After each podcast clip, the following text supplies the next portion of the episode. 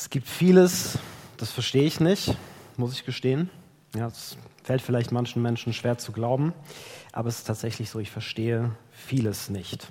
Es gibt vieles, da stelle ich mir diese Frage, was soll das?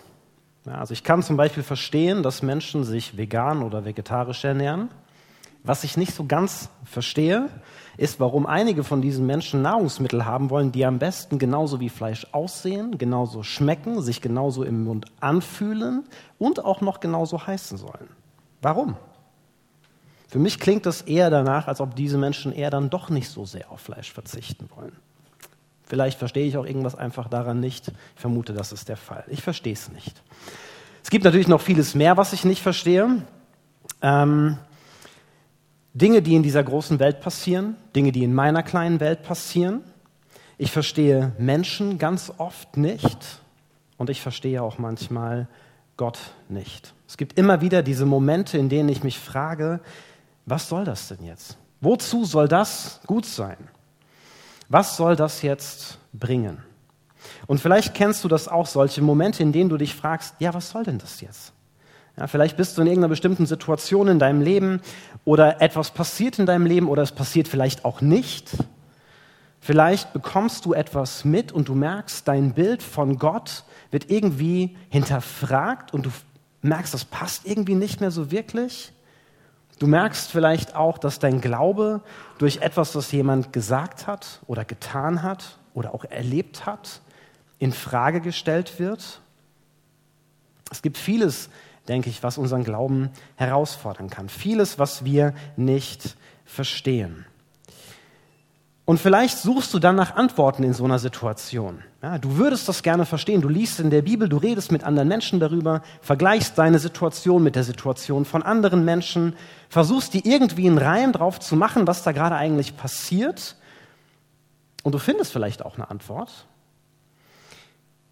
die Sinn ergibt, aber es gibt auch genügend Situationen, kenne ich zumindest so, da ist man mit diesen Antworten, die man dann findet, wenn man ehrlich ist, doch nicht so wirklich zufrieden. Weil man merkt, die sind eigentlich nicht so richtig befriedigend. Eigentlich ist es nur eine Antwort, die ich mir ausgedacht habe, aber ich bin mir eigentlich nicht sicher, ob es wirklich die Antwort ist. Weil wir merken, wir verstehen es doch nicht. Es gibt einfach diese Momente in unserem Glauben, wo wir merken, wo wir uns fragen, was soll das? Was soll das, Gott? Und es gibt auch Stellen in der Bibel, die ich nicht verstehe. Dazu gehört gerade dieser Text, den wir gehört haben. Abraham soll Isaac opfern, ein Vater soll seinen Sohn opfern. Das ist ungeheuerlich. Und ich frage mich, Gott, was soll das denn? Das kann doch nicht dein Ernst sein, so etwas mit jemandem zu machen. Wie passt das zu einem liebenden Gott? Wie passt das zu dem Gott, den ich kennengelernt habe? Will ich überhaupt an so einen Gott glauben? Ich habe direkt zu Beginn der Predigt einen Spoiler. Ich habe ganz viel gelesen zu dieser Geschichte. Ich habe mir viel Gedanken gemacht und ich verstehe immer noch nicht, warum Abraham und Isaak das erlebt haben. Warum Gott das mit ihnen gemacht hat. Und trotzdem merke ich, diese Geschichte hat trotzdem etwas zu sagen. Denn sie kann uns helfen, mit solchen Momenten umzugehen, wenn wir uns fragen, was soll denn das Gott? Und deswegen lade ich dich heute Morgen ein, dich auf diese etwas seltsame Geschichte einzulassen und hinzuhören, ob Gott dir nicht vielleicht den ein oder anderen wichtigen Gedanken dazu zu geben hat für dein Leben. Die Geschichte beginnt mit folgenden Worten. Einige Zeit später, man kann auch übersetzen, und es geschah nach diesen Dingen. Und das ist wichtig, weil diese Worte, die erinnern uns zuerst einmal daran, da ist schon viel passiert davor. Ja, das ist Teil einer ganz langen Geschichte. Das ist nicht einfach irgendeine Situation, die mal so plötzlich passiert. Nein, das ist ein Teil aus dem Leben Abrahams. Das ist keine Sache, die jedem Menschen passiert, der mit Gott unterwegs ist, sondern diese Geschichte gehört zu dem Weg, den Gott mit Abraham gegangen ist. Und wir haben es gerade im Quiz gemerkt, Abraham hat viel mit Gott erlebt. Vor allem diesen einen Moment, von mit Sicherheit unbeschreiblicher Freude, wo er einen Sohn von seiner Frau Sarah bekommen hat.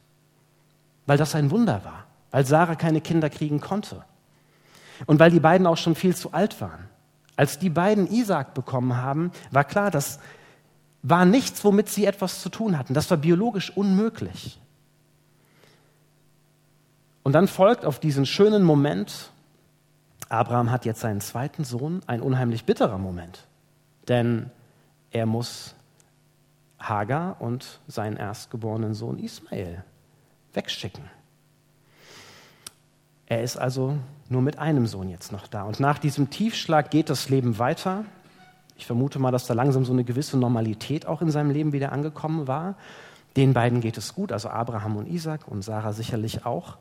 Und Gott hatte sein Versprechen erfüllt. Er hatte Abraham einen Nachkommen geschenkt und es war klar, damit können jetzt auch all die anderen Versprechen, die Gott ihm gegeben hat, endlich erfüllt werden. Durch Isaac würde es mehr Nachkommen gehen. Das heißt, eigentlich hätte jetzt alles weitergehen können. Es war eigentlich okay, es war gut. Und dann heißt es, dass Gott Abraham nach dieser Zeit auf die Probe stellte. Und wieder einmal wissen wir als Leserinnen und Leser mehr als Abraham, wir werden nämlich gewarnt. Jetzt wird es brenzlig, jetzt kommt was Kritisches, jetzt wird es schwierig für Abraham. Und würde dieser Hinweis für uns nicht dort stehen, dann würden wir uns vermutlich den ganzen Rest der Geschichte damit beschäftigen, was passiert denn jetzt mit Isaak? Aber weil der Autor das uns zeigt, dass es um eine Probe geht, lenkt er unseren Blick auf eine andere Frage, nämlich auf die Frage, wird Abraham diese Probe bestehen? Wie wird er denn damit umgehen? Eine Probe, ist ja genauso wie eine Prüfung oder auch ein Test, ist etwas, was zeigt, wie etwas oder jemand wirklich ist. Ja, Produkte werden getestet, bevor sie verkauft werden. Dinge werden erprobt, ob sie halten, was sie versprechen. Ja, ob ein Fahrradhelm mich wirklich schützt, kann nur ein echter Test zeigen, nicht die Theorie. Eine Abschlussprüfung zeigt, ob jemand wirklich was gelernt hat. Bevor was Wichtiges in den Druck gegeben wird, wird ein Probedruck gemacht, weil eine Probe zeigt, wie etwas oder jemand wirklich ist. Und in der Bibel wird auch von anderen Proben berichtet. Ja, da wird zum Beispiel berichtet von Daniel und seinen Freunden, die im babylonischen Exil sind. Die werden von den Menschen dort getestet, werden auf eine Diät gesetzt. Das Volk Israel wird mehrfach von Gott getestet, als sie zum Beispiel in der Wüste unterwegs sind.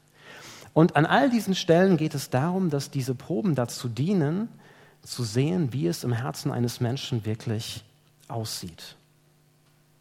Dietrich Bonhoeffer, der hat in seinem Gedicht von guten Mächten wunderbar geborgen folgende Zeile geschrieben, die kennt ihr vielleicht. Und reichst du uns den schweren Kelch, den bittern, des Leids gefüllt bis an den höchsten Rand, so nehmen wir ihn dankbar ohne Zittern aus deiner guten und geliebten Hand. Ihr kennt das Lied sicherlich. Und ich frage mich immer bei dieser Zeile, es ist leicht, sowas zu singen. Aber ob das dann wirklich so ist in einer Situation, wo es mir so geht, das kann nur die Situation zeigen, das kann keine Theorie zeigen. Abraham stand vor einer ziemlich schweren und bitteren Situation und er wusste nicht, dass es eine Probe ist. Für ihn war das völlig real, als Gott nach ihm ruft und ihm sagt, nimm deinen einzigen, deinen geliebten Sohn Isaak. Und es ist übrigens interessant, weil im hebräischen Text ist das ungewöhnlich liebevoll formuliert. Da steht nämlich zu Beginn eigentlich ein Bitte. Bitte nimm deinen einzigen, deinen geliebten Sohn Isaak. Gott weiß, was er von Abraham fordert. Dass das keine einfache Kiste ist. Gott weiß, dass Abraham seinen Sohn über alles liebt. Und das ist auch für uns wichtig zu hören. Ja, sonst könnte man ja denken, ja, der Abraham war halt so ein kaltherziger Mensch, der hätte ohne mit der Wimper zu zucken seinen Sohn geopfert. Nein, hätte er nicht. Der hat ihn geliebt. Und geh mit ihm in das Land Moria. Bring ihn dort als Brandopfer dar auf einem Berg, den ich dir zeigen werde. Geh. Ja, diese Worte, die klingen im hebräischen Text wie ein Echo von den allerersten Worten, die Gott zu Abraham gesprochen hat, als er ihm gesagt hat, geh in das Land, das ich dir zeigen werde. Und das war damals keine einfache Situation für Abraham, ihr erinnert euch vielleicht, aber damals hatte Abraham einen Ausblick. Gott hatte ihm etwas versprochen.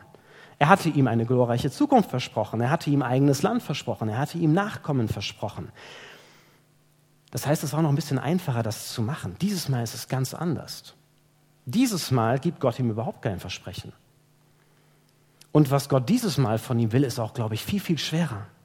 Beim ersten Mal soll er seine Heimat und seine Familie verlassen. Dieses Mal soll er seinen Sohn als Brandopfer darbringen. Also töten und verbrennen.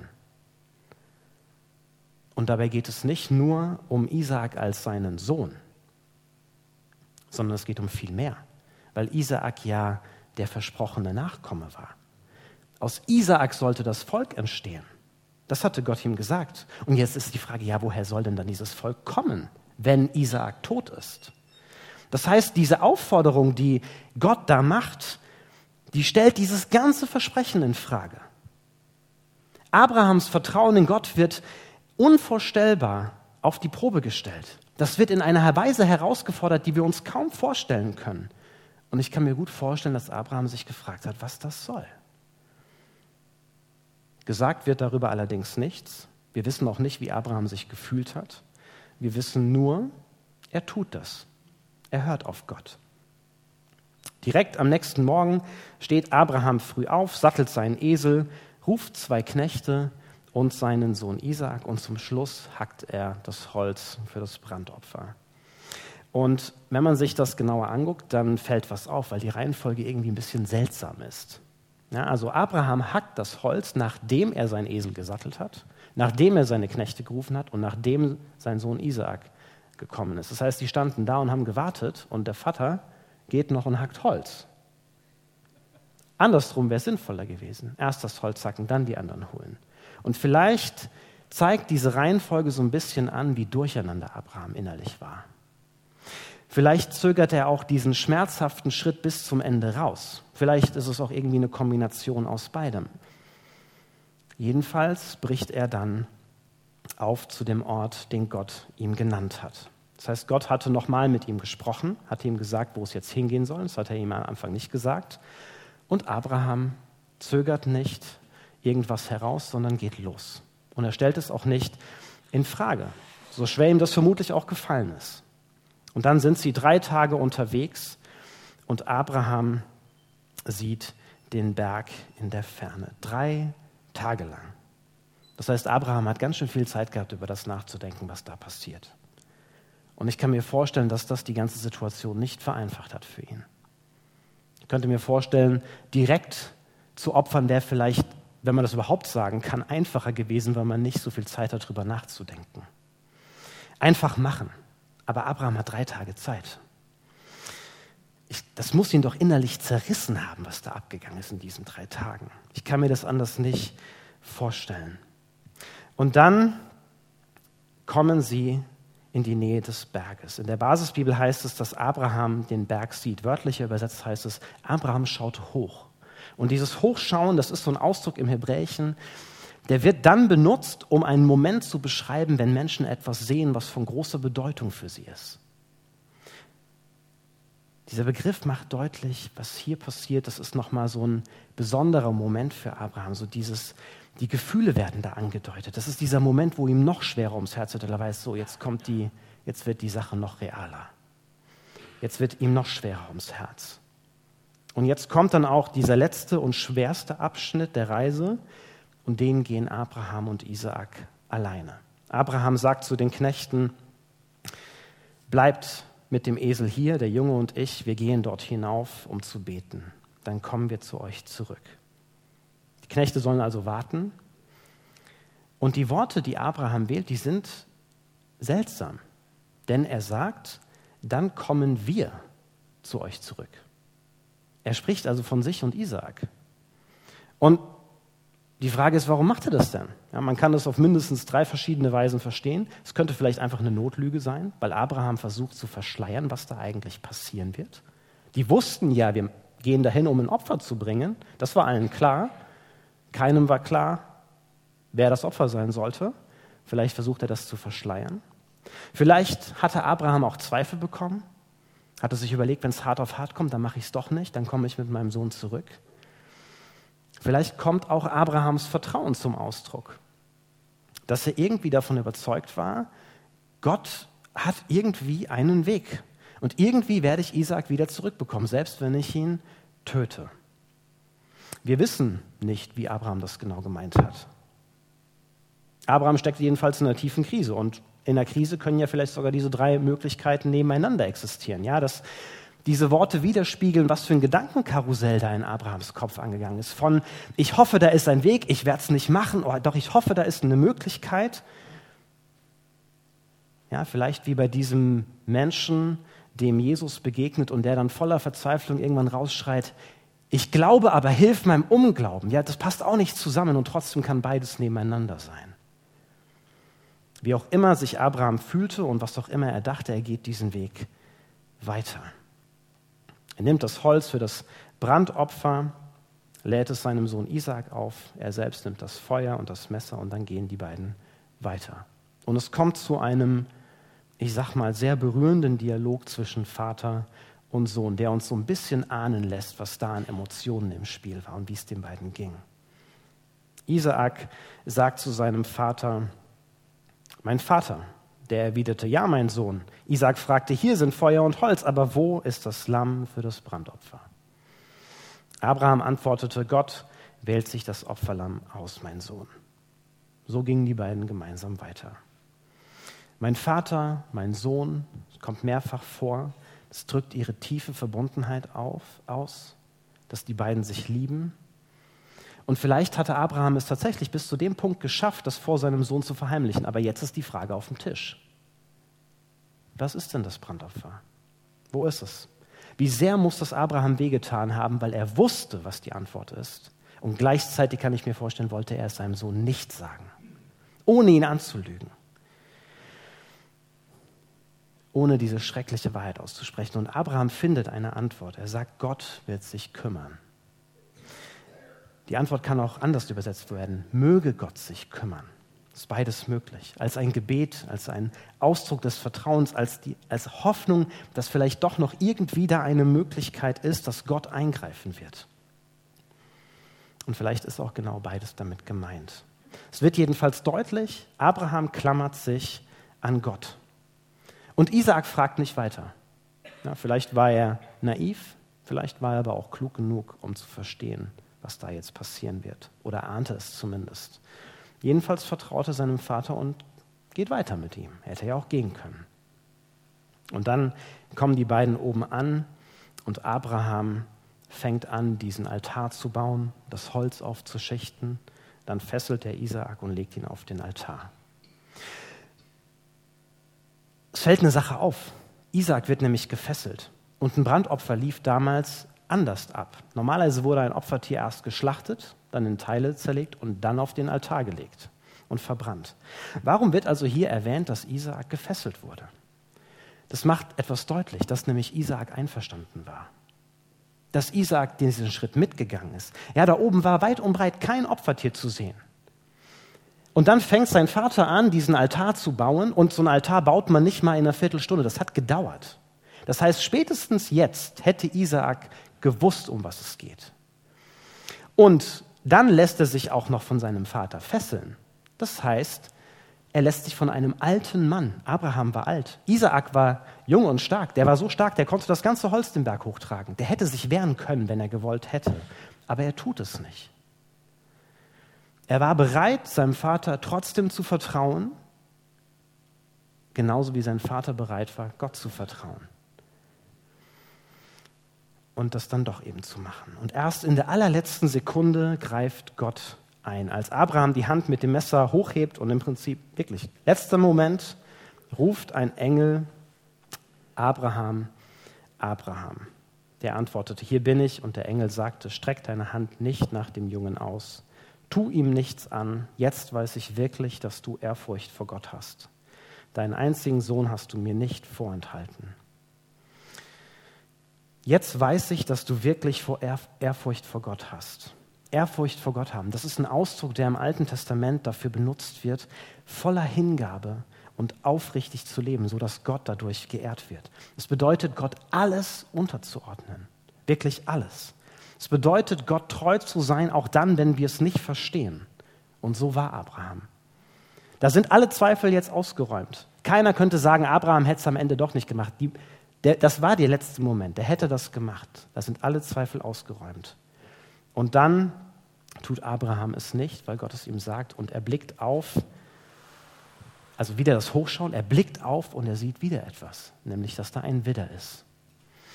Und den bringt er Gott dann als Dankopfer da, als Brandopfer. Und Abraham gibt dem Ort den Namen, der Herr sieht.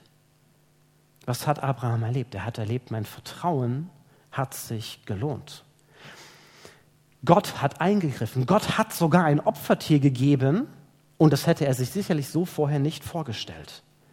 Und weil Abraham bereit war, das zu tun, gibt Gott ihm ein Versprechen und es ist sogar mehr als ein Versprechen. Es ist das einzige Mal in all diesen Geschichten von den, also in diesen Vätergeschichten vom Volk Israel, dass Gott bei seinem eigenen Namen schwört. Und dieses Versprechen, das klingt ähnlich wie das erste Versprechen, das Gott Abraham gegeben hat. Wenn man die beiden aber vergleicht, wird etwas deutlich. Das Versprechen, das er ihm jetzt gibt, der Schwur, den er ihm jetzt leistet, der übersteigt das erste Versprechen deutlich. Nur zwei Beispiele. Erst, also ganz am Anfang, sagt er, ich will dich zum Stammvater eines großen Volkes machen. Jetzt sagt Gott, ich lasse deine Nachkommen so zahlreich werden wie die Sterne am Himmel und die Sandkörner am Meeresstrand. Das ist viel mehr als ein großes Volk. Viel mehr.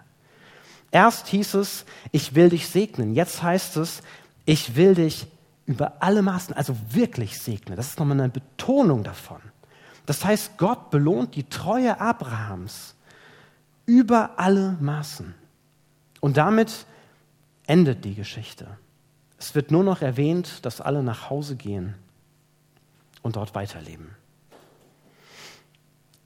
Und jetzt kommen wir zu der Frage, was kann diese Geschichte für uns heute bedeuten? Ich denke, wir müssen mit einer wichtigen Beobachtung erstmal anfangen. Wie diese Geschichte erzählt ist, macht deutlich, es geht hier vor allem um eine Sache, nämlich darum, dass Abraham Gott bedingungslos vertraut hat ob, und ihm gehorcht hat obwohl er nicht wusste, wie die Sache ausgehen wird. Wie Hiob erlebt er, dass sein Glaube, also das Vertrauen auf Gott, nicht einfach ist und dass es sogar bis zum Extremen herausgefordert wird. Und wie Hiob ist er ein zutiefst gläubiger Mensch und trotzdem erlebt er diese tiefe Krise. Abraham hat sicherlich die Welt und vor allem Gott nicht mehr verstanden und trotzdem hat er vertraut. Und mit Vertrauen ist das ja so eine Sache. Mir ist das im Urlaub nochmal aufgefallen. Ich war mit Benjamin, meinem Sohn, im Schwimmbad und der stand an der Treppe, also der war schon im Wasser ein bisschen und der kann noch nicht schwimmen und er hatte Schwimmflügel an, äh, Schwimmgurt, also es hätte nichts passieren können. Und das wusste er eigentlich auch. Und er stand auf dieser Treppe und wollte einen Meter zu mir springen, von der Treppe. Also er stand schon im Wasser bis zur Hüfte. Und ich sagte ihm, komm, jetzt kannst du springen. Und er hat sich nicht getraut. Und ich habe mehrfach versucht zu sagen, du kannst mir vertrauen, du kannst dich darauf verlassen, ich fange dich, ich lasse dich nicht fallen, du kannst nicht untergehen. Ich habe alles probiert. Und trotzdem konnte ich nicht machen, dass er mir vertraut. Es ging nicht. Und da ist mir nochmal deutlich geworden, das kann man nicht machen. Er muss sich entscheiden. Er muss vertrauen. Das kann ich nicht machen. Und Gott kann nicht machen, dass wir ihm vertrauen. Das funktioniert nicht. Vertrauen lernen wir durch das, was wir mit Gott erleben. Das sehen wir bei Abraham. Diese schwierige Episode in Abrahams Leben, die kommt nicht am Anfang seines Weges mit Gott, die kommt ziemlich weit am Ende seines Lebens. Da hat er schon viel erlebt. Da ist Vertrauen schon gewachsen. Und im Brief an die Hebräer, das schreibt der Autor von den Glaubenshelden und der erste, der genannt wird, ist Abraham. Und da steht folgendes: Aufgrund seines Glaubens brachte Abraham Isaak als Opfer dar, als er auf die Probe gestellt wurde. Er hat also seinen einzigen Sohn als Opfer gebracht. Dabei hatte Gott ihm doch das Versprechen gegeben und zu ihm gesagt: Die Nachkommen Isaaks sollen als deine Nachkommen gelten. Abraham rechnete damit, dass Gott auch Tote auferwecken kann. Daher hatte Isaak als Zeichen dafür lebendig zurückbekommen. Der Autor schreibt, Abraham rechnete damit, dass Gott Tote auferwecken kann. Das wusste damals noch keiner. Keiner hat mit so einer Möglichkeit gerechnet. Das ging über allen Verstand hinaus. Wer glaubt sowas? Er vertraute Gott über allen Verstand hinaus. Er vertraute darauf, dass Gott eine Möglichkeit hat, wo er überhaupt keine Möglichkeit mehr sieht. Ich habe das mal versucht, irgendwie in einen Satz reinzubringen, was wir vielleicht von dieser Geschichte lernen können. Bin auf Folgende gekommen. Wenn unser Verstand nicht mehr versteht, hilft nur voller Vertrauen weitergehen den Weg. Ja, da wo unser Verstand sagt, das geht nicht, der Weg ist zu Ende, da vertraute Abraham doch und er ging weiter. und sein Vertrauen wurde belohnt. Glaube wird immer wieder unseren Verstand herausfordern. Wir werden immer wieder solche Momente erleben, wo wir uns fragen, was soll das? Und dann versuchen wir vielleicht irgendwie einen Sinn darin zu finden, wir versuchen eine Antwort zu finden, wir versuchen das zu erklären. Es gibt auch Menschen, die dann ganz schnell sagen, ja, es ist eine Prüfung. Ich wäre da sehr vorsichtig zu sagen, es ist eine Prüfung. Nicht alles Schwierige und Herausfordernde ist eine Prüfung. Eine Prüfung ist nämlich keine Prüfung mehr, wenn man das weiß oder wenn man es ahnt. Abraham wusste nichts davon. Der, und er ist übrigens auch der einzige Mensch, von dem in der Bibel berichtet wird, dass ein einzelner Mensch von Gott geprüft wurde. Das ist die einzige Situation. Das war eine besondere Situation. Einzigartig. Sie war Teil von Abrahams Lebensgeschichte und sie hat das dürfen wir auch nicht vergessen, eine grundlegende Bedeutung für das Volk Israel. Die Geschichte macht nämlich deutlich, dass dieses Volk seine Existenz alleine der Gnade Gottes zu verdanken hat. Sonst niemandem. Es war schon ein biologisches Wunder und es war auch Gnade, dass Abraham seinen Sohn wiederbekommen hat. Und damit wird auch deutlich, wie dieses Volk sein soll. Jede Person, die zu diesem Volk gehört, also zum Volk Gottes, soll sich das Vertrauen dieser beiden Männer und ihren Gehorsam dieser, den Gehorsam dieser beiden Männer zum Vorbild nehmen. Also auch wir, weil auch wir zum Volk Gottes gehören. Die Realität ist für uns alle, die zu diesem Volk gehören, dass Glaube immer auch eine Herausforderung an unseren Verstand ist. Paulus bringt das im Römerbrief schön auf den Punkt. Da schreibt er folgendes. Wie unerschöpflich ist doch der Reichtum Gottes, wie tief ist seine Weisheit und Erkenntnis, wie unergründlich sind seine Entscheidungen, wie unerforschlich seine Wege. Wer kennt die Gedanken des Herrn? Wer ist sein Berater gewesen?